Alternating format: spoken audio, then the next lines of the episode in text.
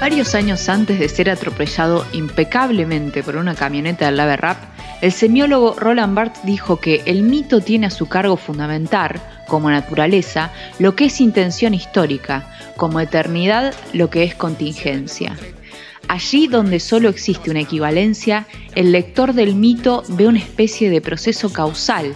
El significante y el significado tienen, a sus ojos, relaciones de naturaleza.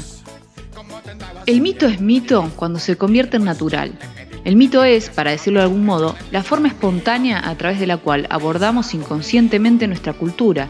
Es el velo obligatorio, el a priori epistemológico de nuestra propia percepción.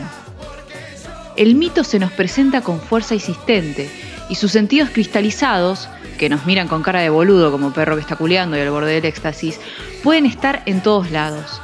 La temporalidad del eterno retorno de los mitos nos combina a recibir su ambigüedad expansiva y hablar, para ver si metiéndonos en su caldo, podemos chorear algo, verdadero y real a la vez, de los mecanismos mitológicos argentinos.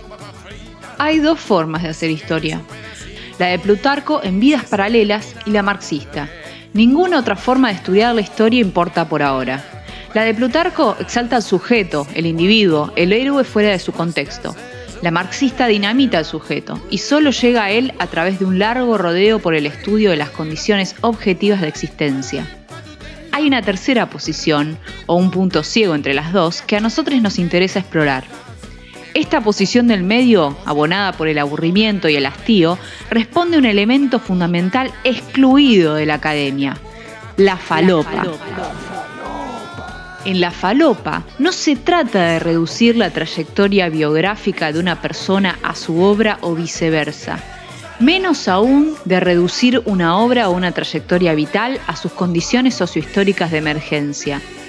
Tampoco se trata de abordar acontecimientos histórico-mitológicos en su mismísima mismidad, pero tampoco se trata de abordarlos únicamente como reflejo automático de las relaciones de producción en este marco de indeterminabilidad, en ese hiato infinito, entramos nosotros, no a traer la verdad acerca de las mitologías argentinas, sino más bien a señalar sus fugas, sus múltiples sentidos, sus efectos en nuestra propia contemporaneidad.